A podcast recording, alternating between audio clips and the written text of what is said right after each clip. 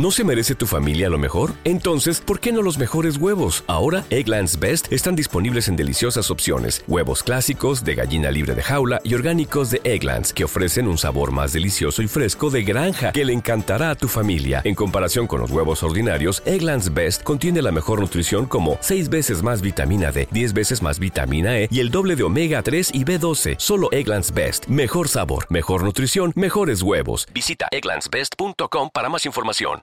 La noticia de un nuevo bebé en la familia siempre llega cargada de emoción e ilusión a quienes están próximos a convertirse en padres.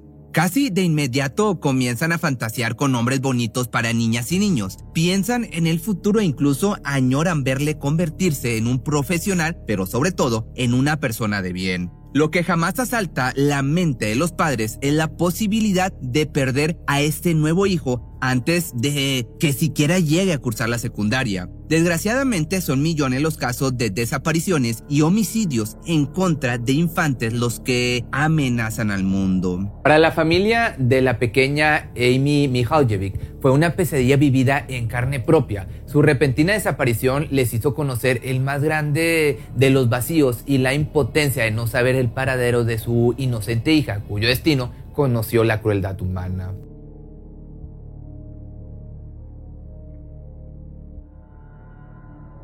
Amy René Mihaljevic llegó al mundo un 11 de diciembre del año de 1978, colmando de alegría al resto de la familia con su presencia tan anhelada, especialmente a su madre Margaret McNulty y su padre Mark Mihaljevic. Los primeros años de su vida los disfrutó en Arkansas, en Estados Unidos. Sin embargo, luego de seis años se mudó junto a su familia a un pequeño pueblo llamado Bay Village en Ohio. Esto por cuestiones laborales de Mark. Ahí planeaban un bonito futuro, pacífico y tranquilo, donde Amy viviría al máximo el resto de su infancia. Siempre se caracterizó por su personalidad extrovertida, alegre y sociable. Era muy común que hiciera alguna amiguita donde quiera que fuera, ya que a todo mundo le cautivaba su tan especial autenticidad. Además, siempre se le admiró por su dedicación a los estudios, asistía a clases para niños superdotados y se visualizaba un futuro brillante, más esa inteligencia no interfería en sus juegos de niña. Como cualquier otra, amaba pasar el tiempo con sus amigas, jugar con sus muñecas y salir a correr al parque, pero lo que más adoraba en la vida eran los animales. La familia llevaba sus días en absoluta tranquilidad, considerando lo seguro que resultaba ese pueblo tan pequeño. Nada parecía robar la sensación de seguridad que se desprendía del hecho que fuera un lugar tan agradable cuyas personas se conocían en su mayoría.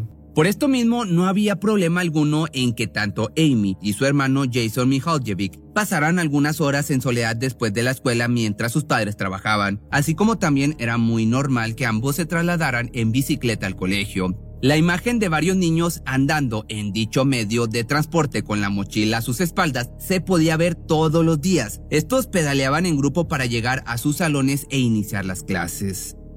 Nada daba indicios del inminente peligro acechando por las calles en aquella época, cuyo ambiente se vestía con los tintes oscuros y divertidos de Halloween.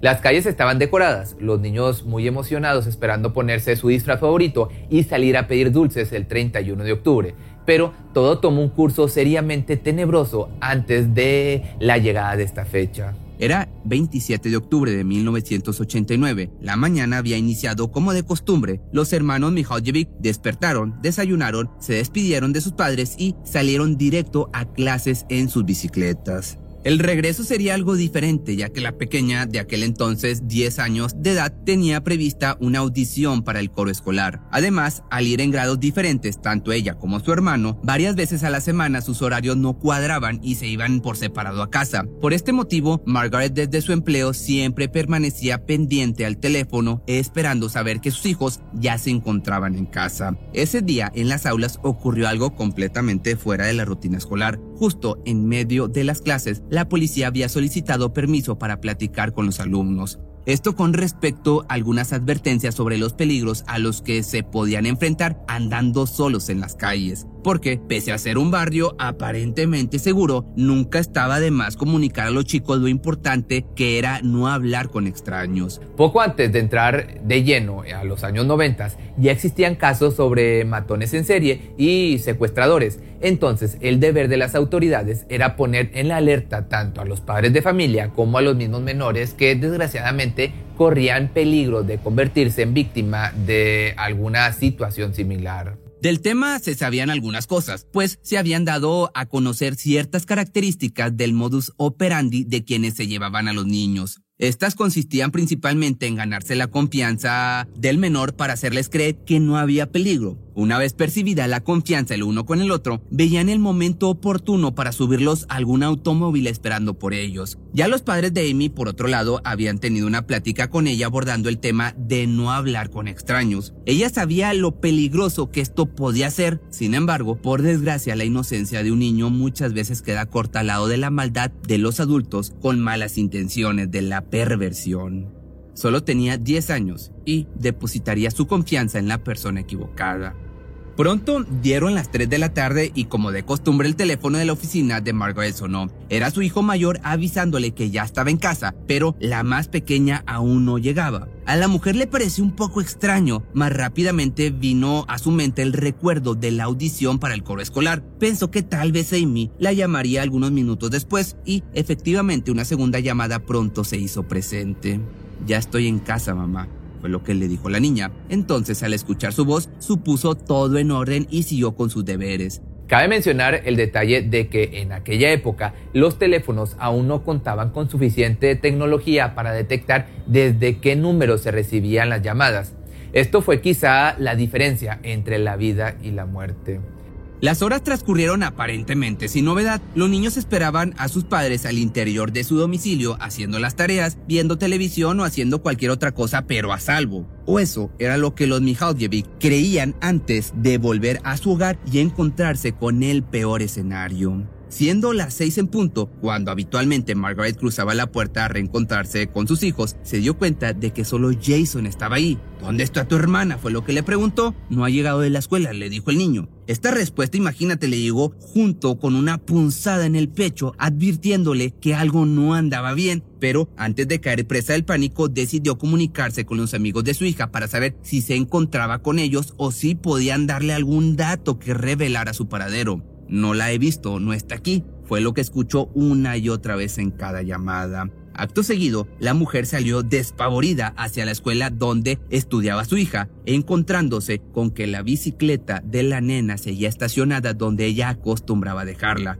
Pero, ¿dónde estaba Amy? El colegio ya se encontraba vacío. Evidentemente la niña no rondaba por sus alrededores, entonces no lo dudó más e inició el camino hacia la estación de policía. Ya en conocimiento de los oficiales, se puso como prioridad dar con el paradero de la menor de 10 años. Incluso el FBI se sumó rápidamente a la búsqueda. En cuestión de minutos se esparció la terrible noticia y no faltaron voluntarios para apoyar en la labor. Amigos, vecinos y conocidos unieron fuerzas formando algunos grupos divididos en distintas zonas para abarcar más espacio. No obstante, pese a los intentos de encontrarla, nadie pudo descubrir alguna pista. Lo que pronto comenzó a surgir fue una serie de testimonios muy preocupantes. Algunas personas dijeron haber visto a Amy caminando con un hombre desconocido cuya información dejó como resultado un retrato hablado muy prometedor. El sujeto en cuestión aparentaba tener entre 30 y 40 años, cabello corto y oscuro, anteojos y estatura mediana, pero dichos datos no dejaron más que el rostro de alguien a quien jamás volverían a ver. La búsqueda entonces se extendió más de lo esperado. Pasaron días e incluso semanas con la policía atrapada en un laberinto sin salida. Interrogar a cientos de personas no había servido de nada. Nadie podía aportar más allá que lo que se dijo el día de la desaparición. De esta manera se puso mayor atención en personas cercanas a la niña. Se les cuestionó, investigó e interrogó hasta la saciedad, solo para concluir que en realidad nadie era de interés como sospechoso.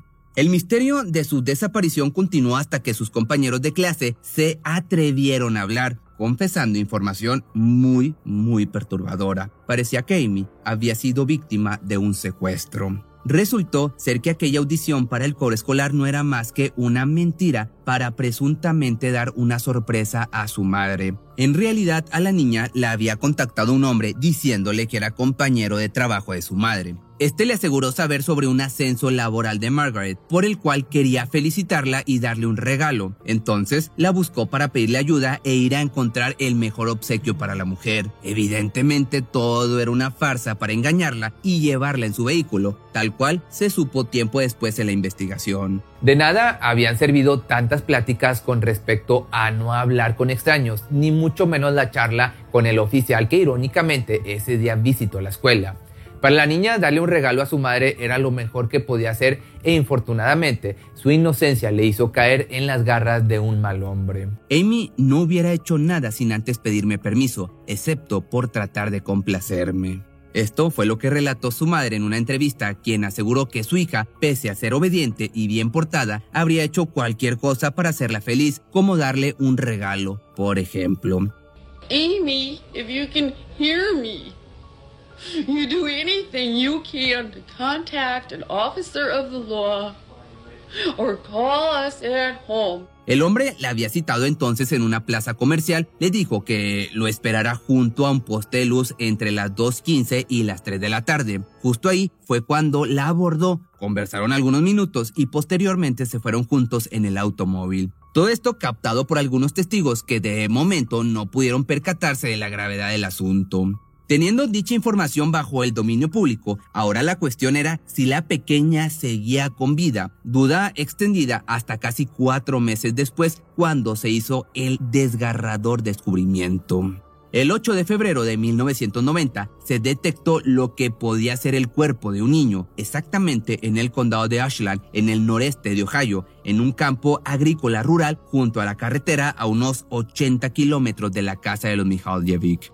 Tan pronto se hizo semejante descubrimiento, las autoridades arribaron al lugar a investigar. Lamentablemente era Amy, llevando la misma ropa que utilizaba el día que desapareció, excepto sus aretes favoritos en forma de caballo, sus botas y su mochila. A un costado se logró rescatar una cortina que pareciera haber sido utilizada para trasladar a la niña. Sin embargo, eso solo se sabría hasta después de las pruebas correspondientes. Lo primero que se pudo deducir del cuerpo fue su brutal manera de perder la vida. Alguien la atacó hasta que ya no soportó más. Tenía ataques con arma punzocortante en el cuello, moretones y señales de que se habían aprovechado de ella. De esta manera, una vez confirmados los resultados de la autopsia, se reveló el tiempo tentativo de que había perdido la vida, el cual indicaba tan solo unas horas después de haber sido privada de su libertad. Por más esfuerzo de las autoridades en rescatar cualquier tipo de pista, ni siquiera el ADN identificado en el cuerpo de la menor pudo dar respuestas conclusas al no coincidir con alguien. Además, el tipo de tecnología de aquellos años dejaba mucho que desear para la resolución de este tipo de casos. Por otra parte, en el cuerpo también se identificó un tipo de fibra cuya coincidencia empataba con la de un automóvil Oldsmobile de color claro, pero parecía imposible dar con él. Los detectives recurrieron al apoyo de la comunidad pidiéndoles denunciar cualquier tipo de comportamiento extraño. Es decir, si de pronto alguien decidía tomar vacaciones imprevistas o desaparecer de la nada, todo podía ayudar en este laberinto sin salida especialmente si su físico tenía cierto parecido con el retrato hablado hecho del día de la desaparición. Otra pregunta que surgía en el caso hacía referencia a de dónde se había comunicado el sujeto a casa de la pequeña Amy, cuya respuesta solo pudo concretar si la llamada era de larga distancia o local. Se pudo concluir que se realizó de la misma localidad, más el número o sitio exacto parecía imposible de saber, a falta del identificador de llamadas en ese momento, cuando la tecnología no lo permitía. Posteriormente, los años avanzaron sin certeza y la madre de Amy falleció en el año 2001, sin saber a manos de quién había ido a parar su hija. Sin embargo, el caso siguió tratando de resolverse con pequeñas evidencias que con el tiempo se fueron sumando. Curiosamente, en el año 2006 comenzaron a aparecer denuncias de niñas con la misma historia. Un hombre desconocido llamando a teléfonos fijos diciendo que algún familiar había recibido un ascenso por lo que se les pedía ayuda para elegir un regalo. Estos testimonios rápidamente trajeron a la mente el caso aún sin resolver de la desaparecida del 89. Mas lo único concluyente fue que todas estas llamadas se realizaron a números cuyo registro existía en el libro de registro del Centro de Naturaleza y Ciencia del lago Erie, un documento de imposible acceso al ser entidad privada. Ya para el año, tiempo después del 2016, llegó otra pista que aunque llevaba un fragmento de información al caso, tampoco serviría de mucho, pues luego de que se revisara nuevamente aquella manta encontrada a un costado del cuerpo de la niña, se supo que contenía pelos del perro de la familia y de la misma Amy, dando la certeza de que ahí se había envuelto a la menor para trasladarla. Lo último público de este caso llegó en el año 2021, ya pues hace relativamente poco, con la declaración de una mujer acusando a su expareja, que en aquel momento vivía con ella en un domicilio ubicado a menos de una milla y media del centro comercial donde la niña fue vista por última vez. El sujeto de ahora más de 60 años se comportó algo extraño aquella noche. Además de no llegar a dormir, preguntó a su novia algo sobre el caso que presuntamente aún no salía en las noticias. Aunado a esto, se sabe que la declaración dada por algunos testigos coincide con sus rasgos físicos y no solo eso, sino que es dueño de un automóvil Oldsmobile de color claro, el cual fue captado cerca del lugar de los hechos el día que se encontró el cuerpo. Naturalmente fue interrogado hasta la saciedad pero hasta el momento no se le ha podido encontrar alguna prueba concreta que lo señale como culpable. Solo es un sospechoso muy prometedor de ser el hombre tan buscado los últimos pues ya casi 33 años. A lo largo de todo este tiempo, sin respuestas, ha habido muchos intentos por resolver el caso incluso recompensas a cambio de información, pero pues pareciera que aquel sujeto detrás de la bocina telefónica jamás pisará la prisión a menos que en el futuro cambie la historia repentinamente al vincular al sospechoso detectado en el año 2021. Si te gustó este video y quieres seguirme en Facebook, me encuentras como Pepe Misterio MX, también estoy en mi canal de YouTube como Pepe Misterio o como Pepe Misterio Church y pues ahí nos vemos, ahí subo videos de lunes a viernes. Cuando el tráfico te sube la presión, nada mejor que una buena canción. Cuando las noticias ocupen tu atención, enfócate en lo que te alegra el corazón. Y cuando te sientas mal, un buen médico te ayuda a sanar. Sabemos que mantener tu salud es tu prioridad, también es la nuestra en Kaiser Permanente, donde trabajamos juntos para cuidar de todo lo que tú eres. Kaiser Permanente, para todo lo que tú eres. Kaiser Foundation Health Plan of the Mid-Atlantic Stay Inc., 2101 East Jefferson Street, Rockville, Maryland 20852. ¿No se merece tu familia lo mejor? Entonces, ¿por qué no los mejores huevos? Ahora, Egglands Best están disponibles en deliciosas opciones. Huevos clásicos, de gallina libre de jaula y orgánicos de Egglands, que ofrecen un sabor más delicioso y fresco de granja que le encantará a tu familia. En comparación con los huevos ordinarios, Egglands Best contiene la mejor nutrición como 6 veces más vitamina D, 10 veces más vitamina E y el doble de omega 3 y B12. Solo Egglands Best Mejor sabor, mejor nutrición, mejores huevos. Visita egglandsbest.com para más información. Atención a todos los amantes del terror. ¿Están listos para sumergirse en las profundidades del misterio? Pues les presento Archivos Perdidos, el podcast que explora las historias más escalofriantes de México. Archivos Perdidos no es solo otro podcast de horror, es una experiencia única que te lleva de la mano a través de historias como si estuvieras ahí mismo, viviendo los eventos junto con los protagonistas. La producción del podcast es impecable, con una narración cautivadora, efectos de sonido envolventes y una música que te sumerge en cada narración. Y si has vivido algo inexplicable, envía tu historia al correo archivosperdidos.genuinamedia.com y únete en este viaje a lo desconocido. Y no olvides también seguirlos en Spotify y Apple Podcast para no perderte ningún episodio. En resumen, si eres un amante de los misterios y las historias intrigantes, Archivos Perdidos es una adición, un complemento obligatorio a tu lista de reproducción.